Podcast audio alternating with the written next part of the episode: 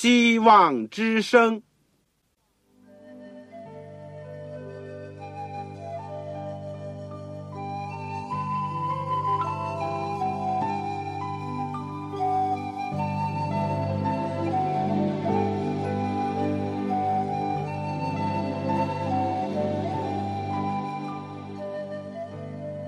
各位听众朋友，各位弟兄姐妹，欢迎您收听信徒培训这个节目。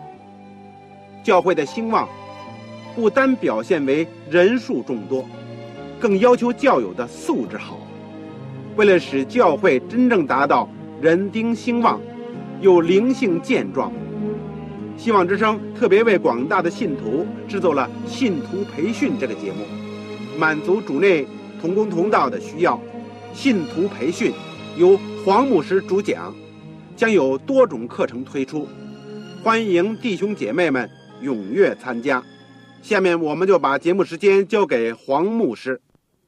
各位亲爱的弟兄姐妹、组内的同工同道以及收音机旁边听众朋友，你们好，我是旺朝。我们这个阶段呢，都是学习保罗书信。论救恩的部分，目前我们是研究加拉太书。加拉太书，今天是第十讲。我们的经文将会在加拉太书第五章十三到十五节。如果手边有圣经的，就请你准备好；如果你需要记点笔记的，也希望你。能够有一张纸或者有个布子，有支笔在手中。我想在我们学习之前呢，让我们一起祷告。亲爱的阿巴父，我们谢谢你，我们能够今天借着空中的电波和各地各方的弟兄姐妹一起来到主的面前，我们愿意恭敬的打开主的话语。我们求圣灵进入我们的内心，光照我们的心思意念，开我们的心窍。主啊，我们应该在你面前承认，我们是软弱的，有亏欠的。我们在你面前也缺少属天的智慧。愿你能够亲自教导我们，借着圣灵引导我们进入一切的真理，也给我们力量，能够顺从主的真理。天父，谢谢你给我们这种福分，谢谢你来到这个世界，为我们留下了最美好的榜样，最后还为我们牺牲在十字架上。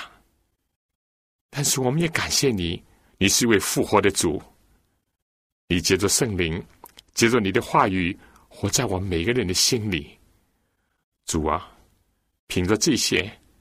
我们今天到你面前，我们要求你的同在，要求你的圣灵的感动，你垂听我们的祷告，也赐给听众当中，我们弟兄姐妹当中，身体有软弱的，精神有忧伤的，家庭、工作或者学习当中有问题的，你照着你圣善的旨意来帮助我们。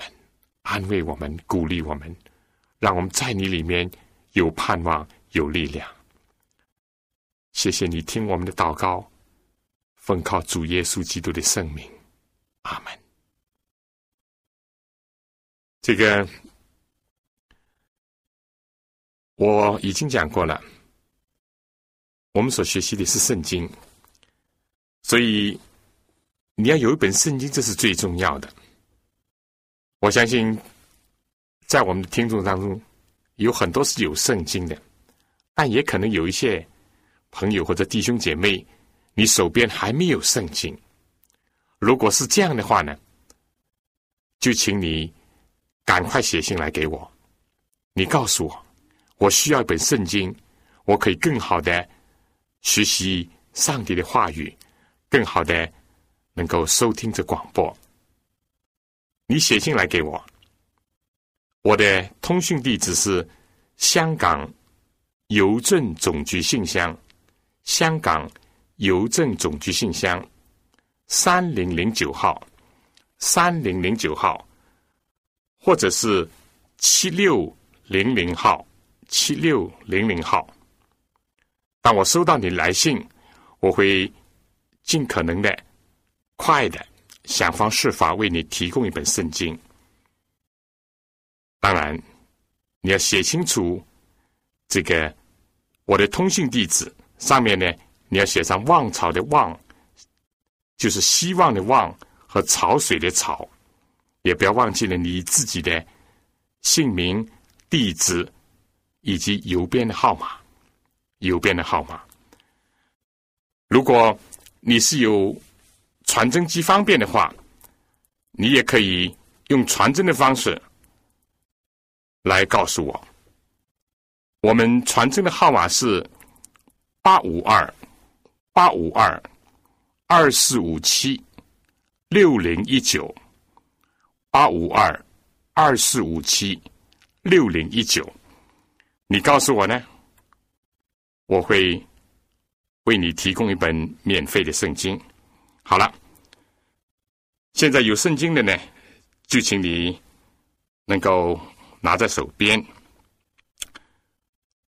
我们在保罗书信论救恩的部分，我们目前研究的是加拉太书。我们已经讲了九讲，今天是第十讲。大家有没有记得上次我们讲什么？上次我们是讲到隔离和十字架。我们到底是靠隔离来得救呢，还是靠着仰望十字架而得救呢？这是一个根本的问题。隔离对我们今天非犹太人或者是不是阿拉伯人，可能还比较陌生。当然，有人如果懂得一些医学的话，就。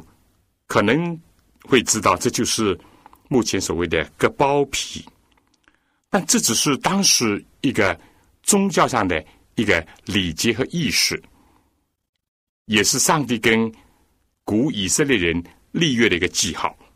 对我们今天来讲呢，到底是靠什么得救？是靠自己呢？靠自己的行为？靠自己的外表的改变来得救呢？还是依靠着上帝的救法，就是上帝为人所预备的，借着主耶稣基督的十字架而得救。这是一个根本的问题，也是一个福音的关键的问题。我们说，当耶稣来到世界上以后，守不守割礼呢，就无关紧要。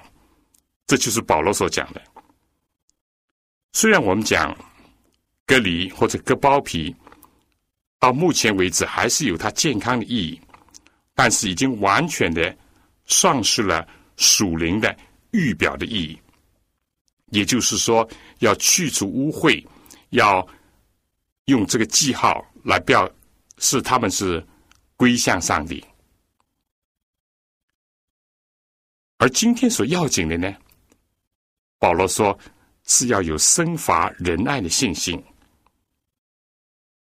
今天所要紧的呢，保罗在另外一个地方又说：守个礼不守个礼，都无关紧要，要紧的是做一个新造的人。保罗在另外一个地方又说：守个礼不守个礼，无关重要，重要的是要守上帝的诫命。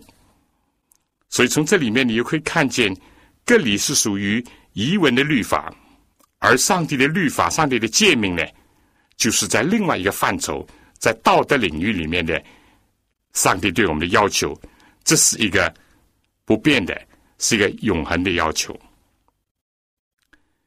那么，这是保罗在这个他的书信里面，尤其是。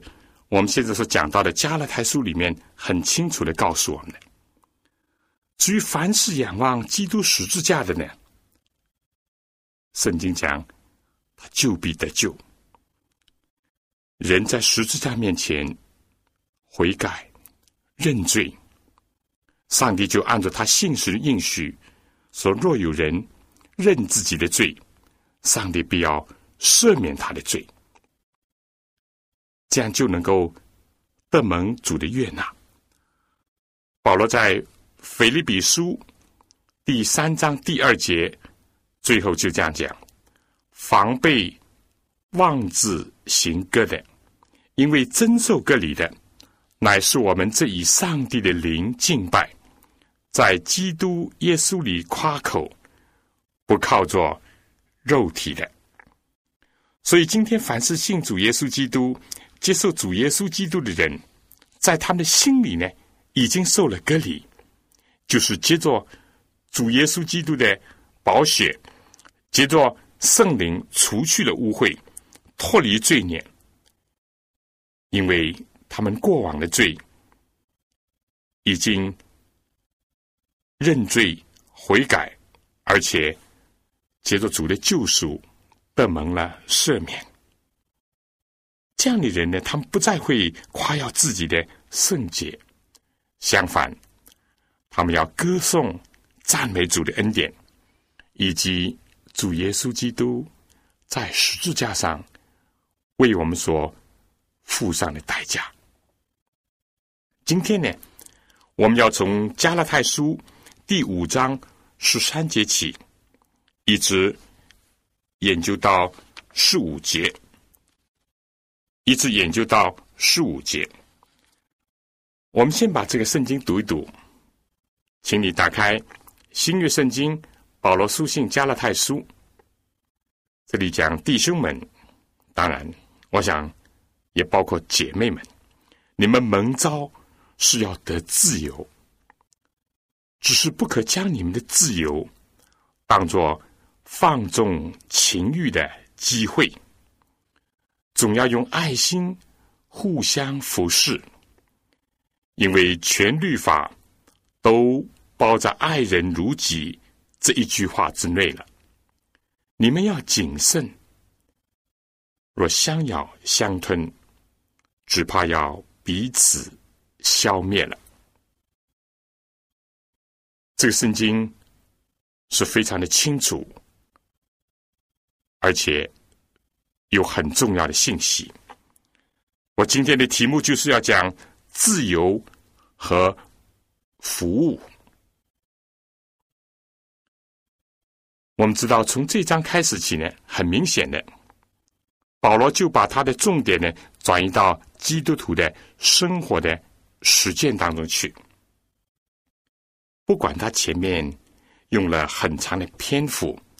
谈论到一些理论的神学的问题，每一卷保罗的书信都会有这个特色，就是什么呢？前面总归是讲理论，讲到一些教导，而后面呢，就是讲生活的实践。加拉太书也不例外，在自由这个领域里面呢，我们说有两个。危险的倾向。我们说，在第五章第一节呢，讲到过其中的一个方面。那里面讲，基督释放了我们，是要叫我们得以自由，所以要站立的稳，不要再被奴仆的鹅辖制。既然因着耶稣基督，我们得享自由呢？就不要再轻易的丧失了这个自由，再次的去接受奴仆的鹅，受到他们的管制。这是保罗在加拉太书里面的一个重要的，也是主要的劝勉之一。但另外呢，保罗在这里讲：弟兄们，你们蒙召是要得自由，只是不可将你们的自由。当做放纵情欲的机会，这又是讲到另外一方面，使我们能够丧失自由的另外一个方面了。一个是从前得过，后来呢又失去了，又在奴仆的格之下；而另外一个呢，就是错用了自由，滥用了自由，把自由当作放纵情欲。结果呢，还是落到丧失自由的一个地步。我们说，多少国家、多少地区、多少人，都在努力的争取他们的自由。同样的，有多少基督徒因着接受了耶稣基督，就得享了在真理里面的自由，在爱里面的自由，在圣灵里面的自由。但是，结果人不再重新的投入到依靠自己。以至于再接受奴仆的鹅，但是还存在着另外一个危险，就是把自由呢当作由自颠倒了一下，意思就是说，什么事情都要由得自己，能够称心所愿，能够随心所欲，他们以为。这就是自由了，所以实际上呢，把自由转变成为一个由自由的自己怎么样？在这里面，甚至于更甚的呢，是保罗说，把自由呢当做是一个放纵情欲的一个机会，放纵情欲的一个机会。这是走得更远了，走得更远了。在这里面似乎看见，我们说遇到有一些信徒或者教会呢，有的时候因为误解了保罗的教训，不明白什么叫做真自由，于是呢，他们会干出了这样那样的事情，把自由当作。放纵情欲的机会，把自由当做一个方便的门户，去达到自己的欲求。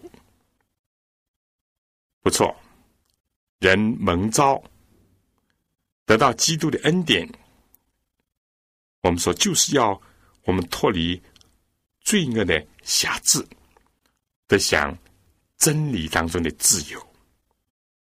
但是人一旦得到了自由，又怎么样的去对待它，去应用它呢？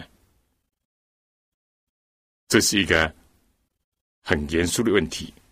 而保罗呢，在这里提出了，我们得着自由，其实要我们去服侍、服务上帝、服务于人，这才是自由的。一个真正的一个良好的一个运用，我想呢，在我继续讲的时候，我先请大家听一首歌，给我你的手，西秀兰姐妹演唱。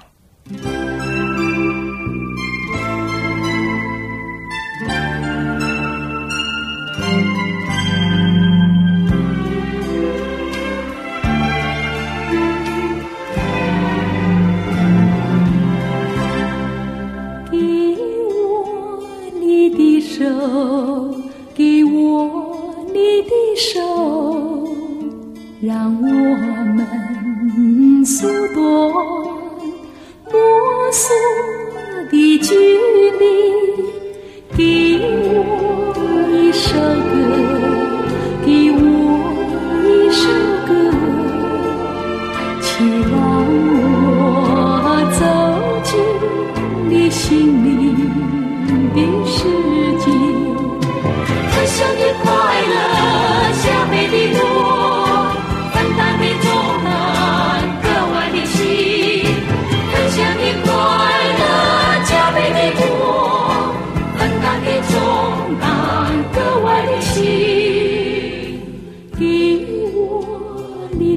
手，给我你的手，让我们诉过我诉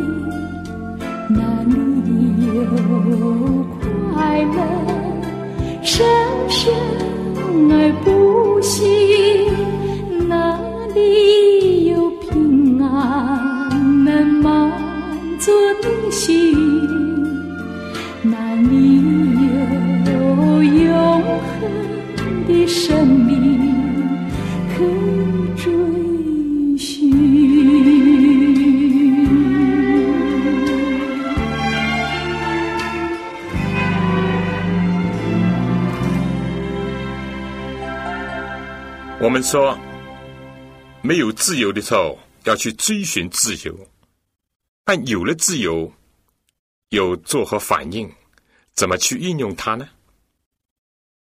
是像刚刚所唱的一首歌，把我们的手去分担别人的重担，或者是用我们的手去增加别人的快乐，和更多人分享吗？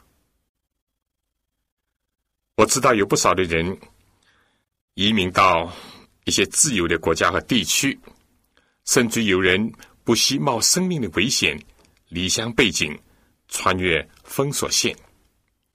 但是呢，也看到有一些在困难、逼迫的环境当中，倒是表现的忠贞廉洁的信徒，但是到了所谓的自由地区。所谓的自由国家，反而停止了进步，甚至于生活和灵性都堕落了。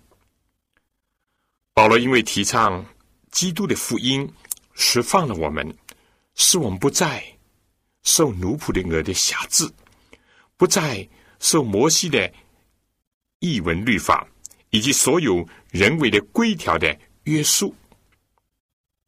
但结果呢？有些人就从这个极端走到了另外一个极端。他们可能想：基督律法不是释放了我们吗？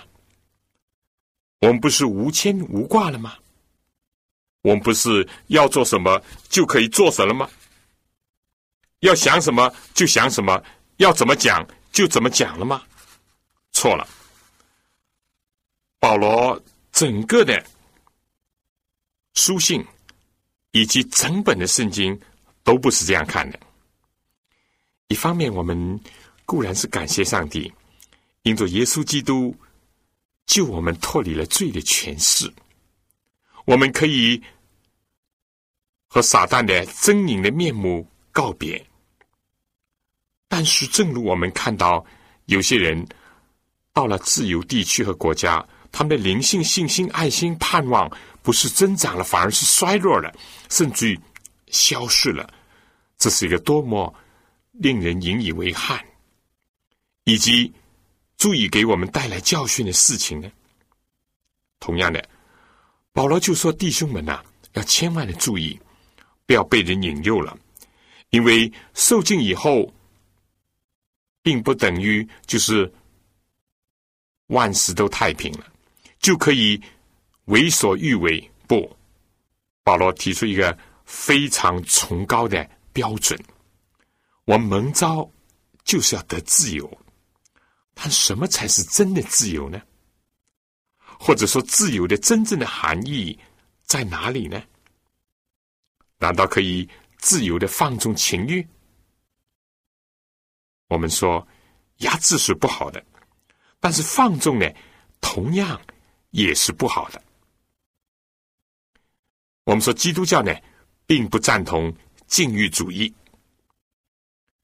但基督教呢，也不认可任何纵欲的举动。在保罗的时代，罗马的哲学当中。一派叫以比鸠鲁学派，一派是斯多亚派。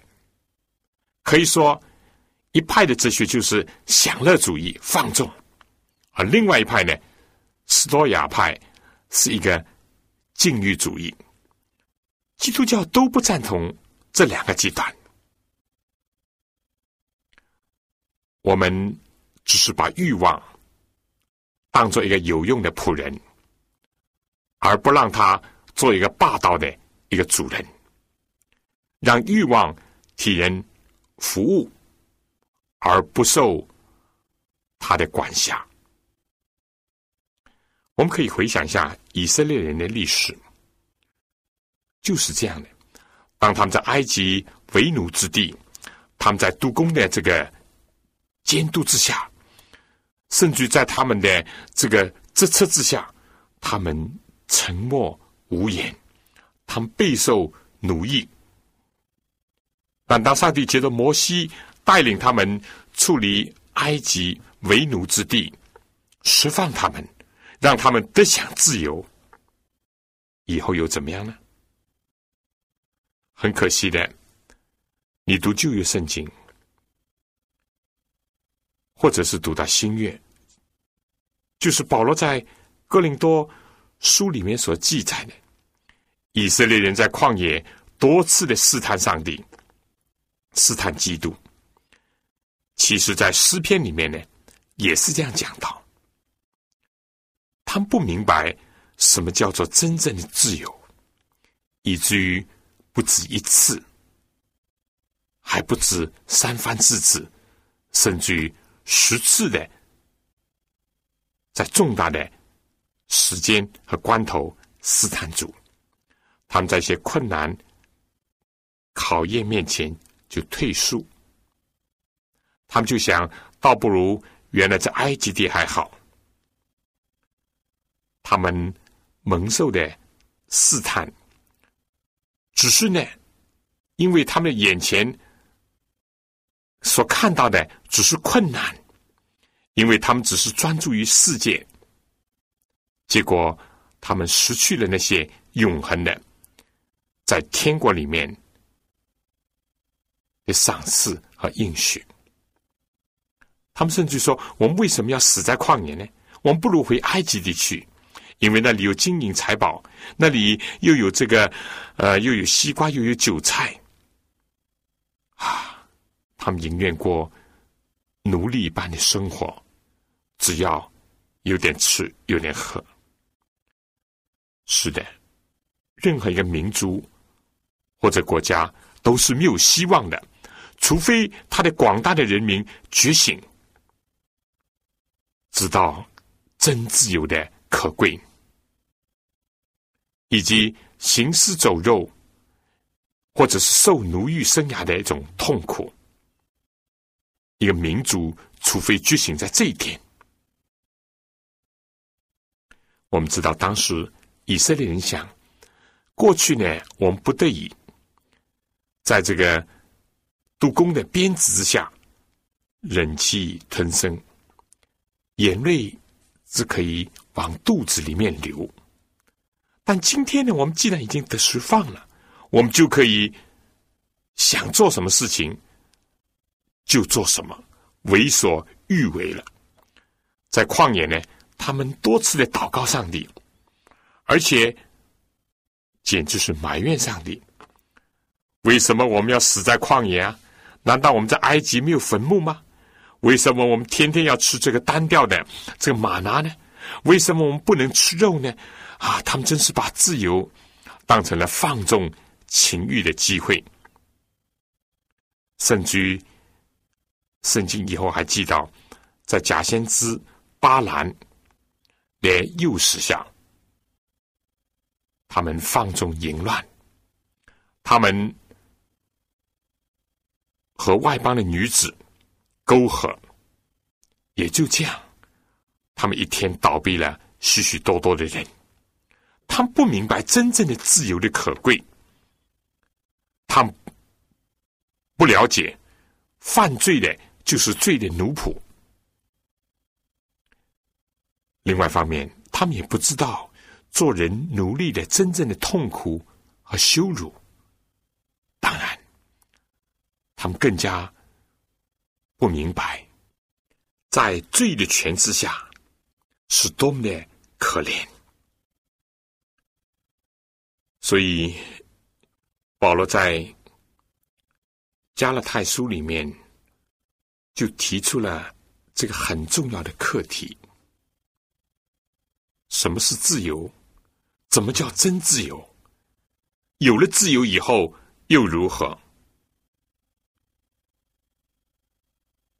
我们一再讲，保罗说福音释放了我们，是要我们摆脱罪的权势，是要我们用那双被解放的手、被解放的心灵去。服侍主，去造就人，这才是真正的享受了自由。我想下面再请大家听首歌，叫《白白的来，白白舍去》，这是享受自由的另外一个方面。请西秀兰姐妹献唱。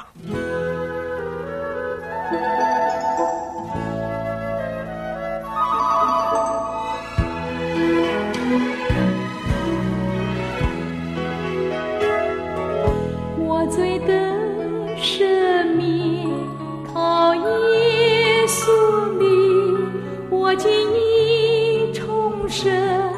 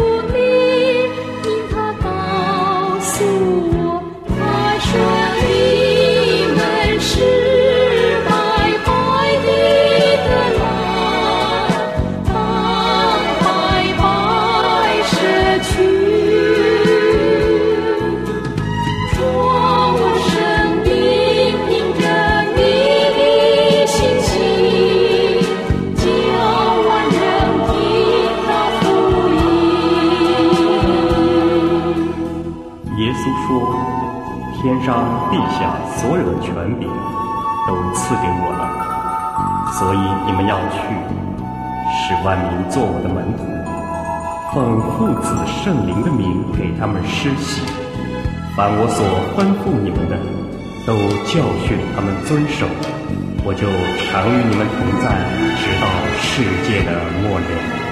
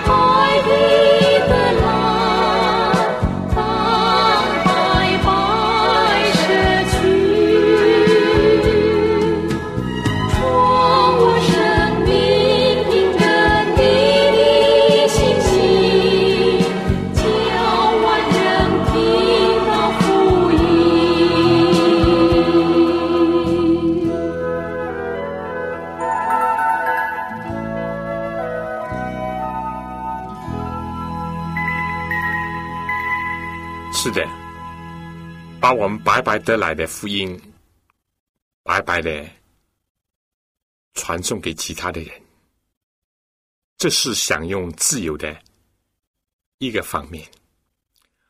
把我们从天父那里白白得来的许许多多的恩典福分，和别人去分享，白白的舍去，又是享用自由的。另外一个层面，好了，我想趁着这个时间呢，再告诉大家，如果你想要更多的收听我们的广播，学习明白上帝的话语，你少不了要有一本圣经。很多人渴望得到一本，当然我知道有很多人已经有了圣经，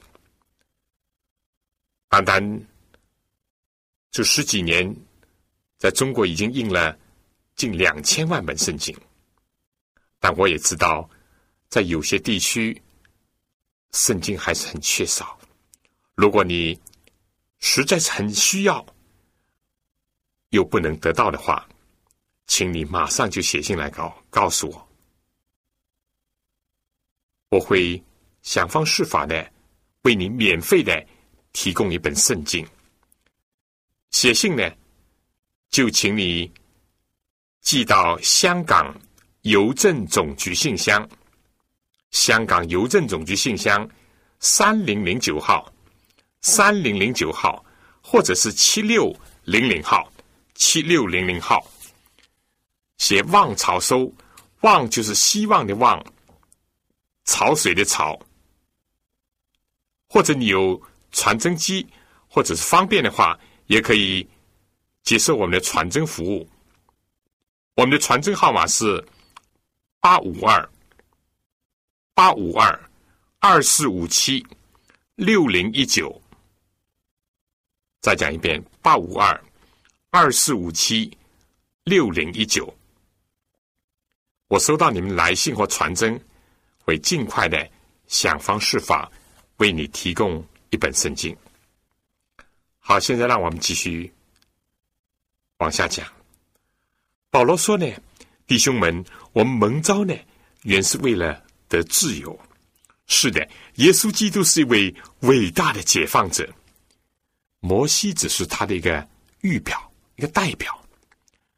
但可惜，这般这个奴性十足的以色列人，几百年来，在好多个世纪当中，他们过着。奴役的生涯，结果过惯了那种生活，甚至于他们还多少的留恋那种生涯。他们感到能够坐在肉锅旁边就很开心了，所以他们在旷野呢，就跟摩西、跟上帝就争吵，要吃肉。在旷野的时候呢，他们觉得。好像生活很单调，在受到诱骗之下，他们自己的情欲发动，他们又拜偶像，又行淫乱，以及许许多多人呢，都死在旷野，甚至可以说，那出埃及的一代人，除了这个自然的死亡以外，只有加勒和约书亚两个人。才得以进入上帝所应许的迦南地，就是今天的巴勒斯坦。其余的人都是因着各种的犯罪倒闭在旷野。自由，一个不丧失自由的人，最后就会丧失了自由。我们说，丧失自由两个途径，一个就是回到。奴役里面去，第二个就是滥用自由，最后都是殊途同归，失去自由。我确实自己亲眼看见过一些难民，一到了美国以后，有一些不良的表现。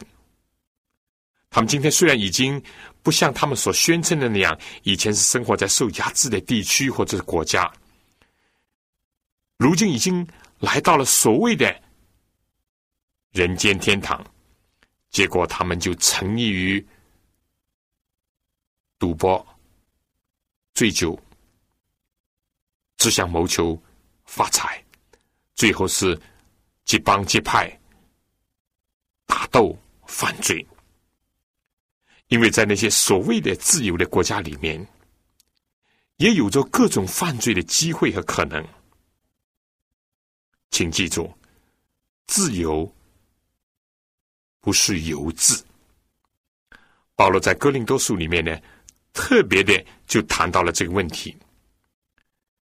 有人说，我们既信了基督，那么就凡事都能做了。保罗说：“好的，就算是这样吧。”但是，不都造就人？凡事都能做。保罗又说：“但不都有一处。”保罗在另外一个地方又是这样讲：“你们如果说基督的福音释放了我们，我们自由了，我们凡事都可以做。”保罗就说：“要注意，我不受任何一件事情的。”辖制，这三个章节把自由提高到一个很高的地步，很有意义的一种阐述。你不要以为说我要做什么就做什么，我想怎么样就怎么样。啊，基督既然释放了我，我凡事都可以做。保罗说：“你记得这不都是造就人？”也不都有一处，你所做的事情，说不定到头来会奴役你。有人喝酒不是这样吗？有人说：“哎，我是逢场作戏，喝一点，喝一点。”后来呢，变成了个酒鬼。后来呢，不喝酒就不能过日子。有些吸毒也是这样。哎呀，这种我试试嘛，我我我我了解了解，到后来就成怎么样麻醉品的一个。奴隶成了一个毒品的一个牺牲者，很多事情都是这样。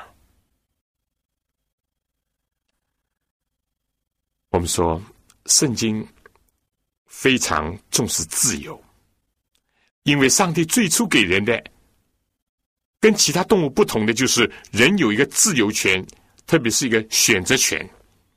但很多人轻易的把自由双手的。让给了撒旦，让给了自己的老我，让给了犯罪的习性，卖给了撒旦。今天很多人，有的时候甚至包括基督徒，高唱自由，但却成为罪恶的奴仆。有些人说：“哎。”上帝律法已经废掉了，我们不需要遵守，我们不需要重视。错了，圣经从来没有这样讲。有些人就在这样的误导之下，或者所谓欣赏自己这种论调，结果就掉入了陷阱，又受到罪的权势的奴役。我们说上面所讲的。都是消极的，就是不要把自由当做放纵情欲的机会，不要认为有机可乘。过去呢不自由，所以我没有办法去放纵。今天既然有了自由，就放纵，这是非常危险的。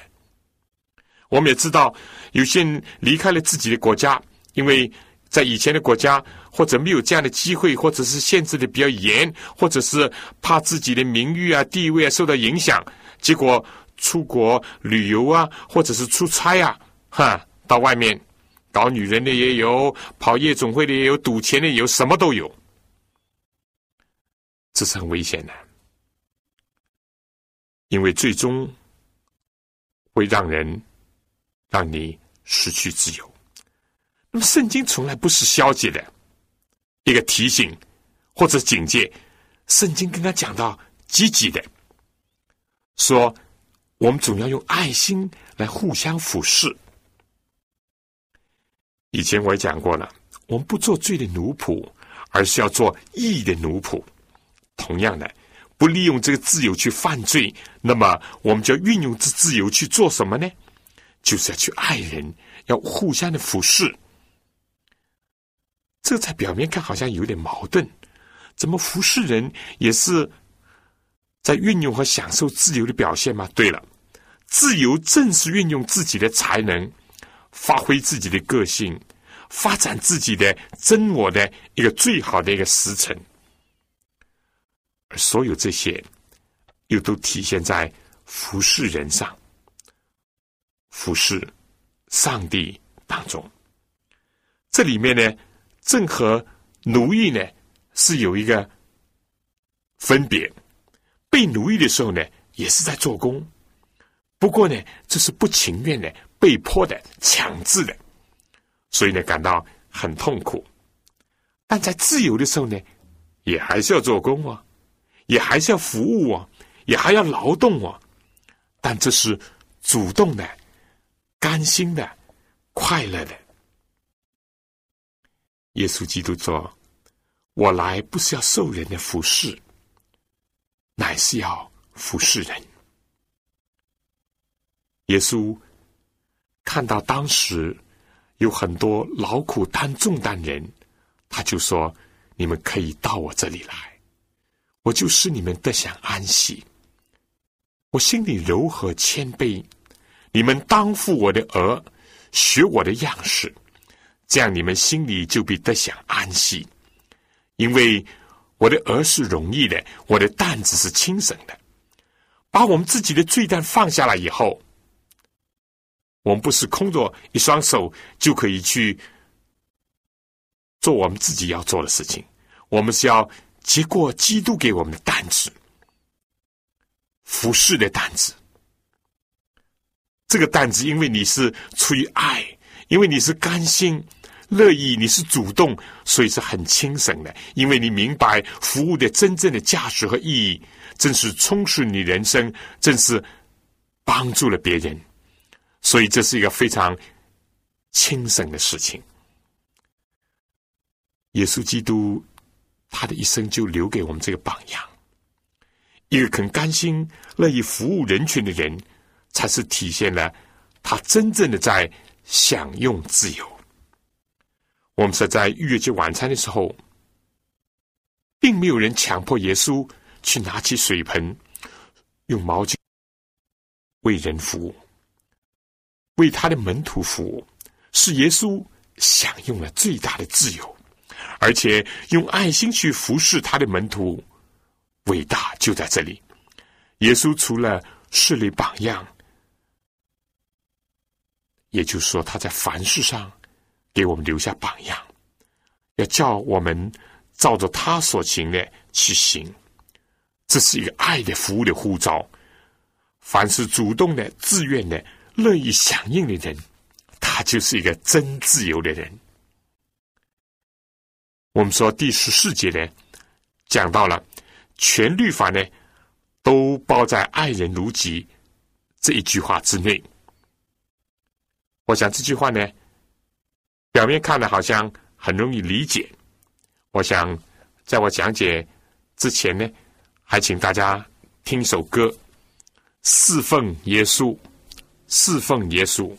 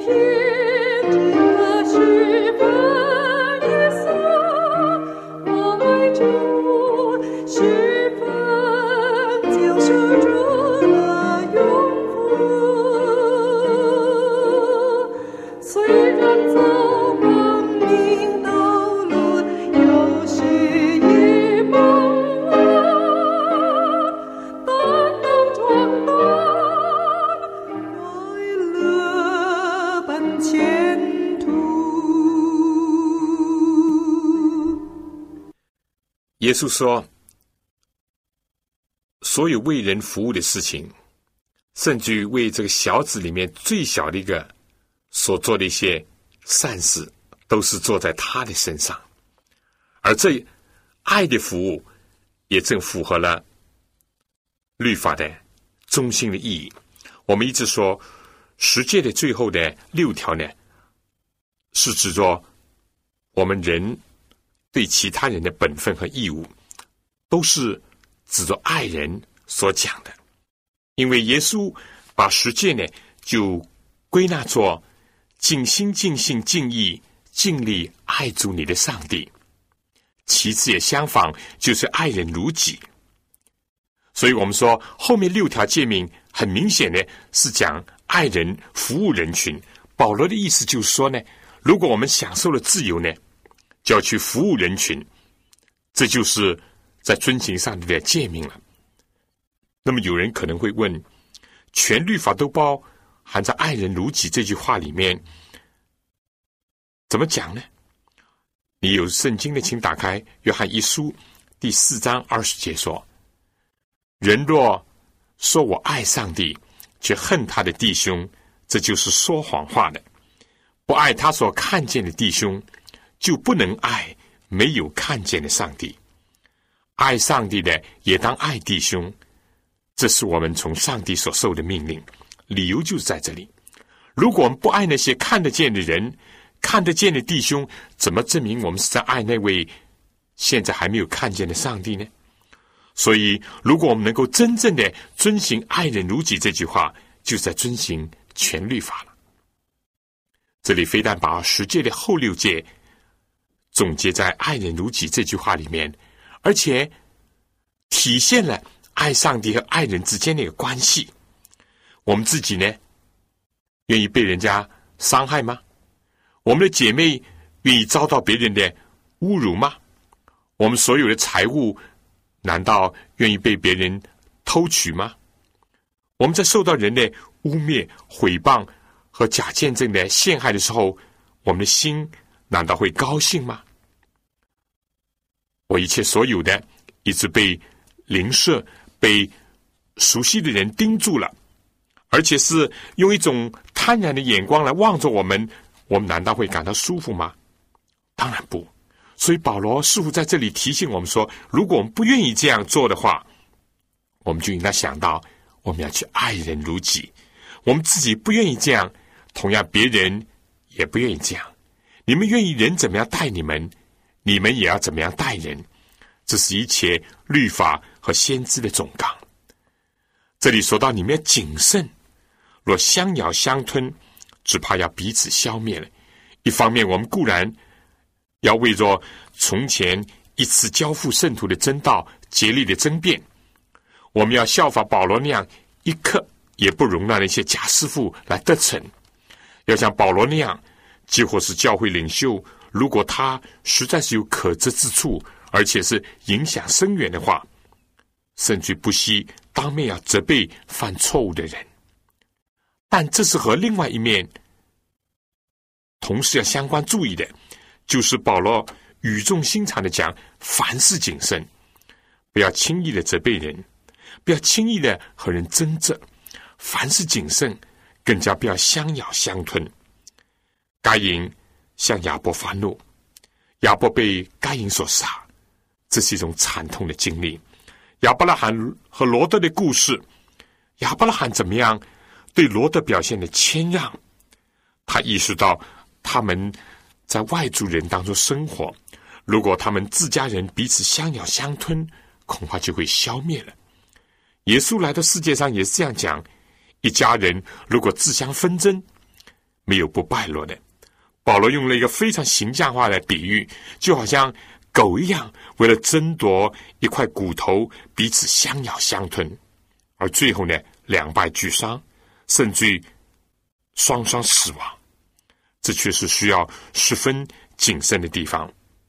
弟兄姐妹，今天我们也知道，在教会有的时候也发生一些不愉快的事情，意见不同是可能的。但是一定要有爱心，彼此包容，更加不要互相攻击或者是相咬相吞。弟兄姐妹，主内同工同道。我们在今天短短的三节圣经里面，就告诉我们应当怎么样的运用基督所赐给我们的自由。消极的讲呢，不要把自由去当作放纵情欲的机会，更加不要彼此相咬相吞。积极的说呢，反过来我们更加要互相的服侍，包括相互的认罪、互相的带祷、彼此的帮助、相互的勉励。今天实在是十分需要这些，愿上帝能够帮助我们，使我们能够欣赏主所给我们的自由。我们千万不要把自由看得太简单了，认为这是理所当然的、理所当得的。今天在西方世界有许多悲惨的景象，他们就是把自由，在他们说就 take for the grand，他们认为是理所当然，他们并不争取自由，而且呢。结果去放纵，到头来就丧失了来之不易的一个自由。同样的一个基督徒，如果蒙基督的释放，知道过去罪恶生涯的一种沉重，如果他真的在得享真理的自由，那么我们说他的今生将会多么光明！在他人生的航道上，他就会凌驾在苦海风波之上，而且能够超越许许多多的。这个障碍而直达天庭，弟兄姐妹同工同道。我们今天只讲了三节圣经，我们下次同样的时间呢，继续把加拉太书第五章剩下的部分，也就从十六到二十六节呢做一个研究。希望大家预先把圣经能够看一下，有什么问题，我们写信来，我们彼此再学习讨论。有什么分享，我也欢迎。如果你需要圣经的话，请你来信告诉我。同时呢，我还有一本小册子，叫《人类的基本法》，也可以免费的送给你，请你来信。香港邮政总局信箱三零零九号，三零零九号，或者是七六零零号，七六零零号，写旺潮收，写清楚你自己的姓名回邮地址就可以了。好，下次再见。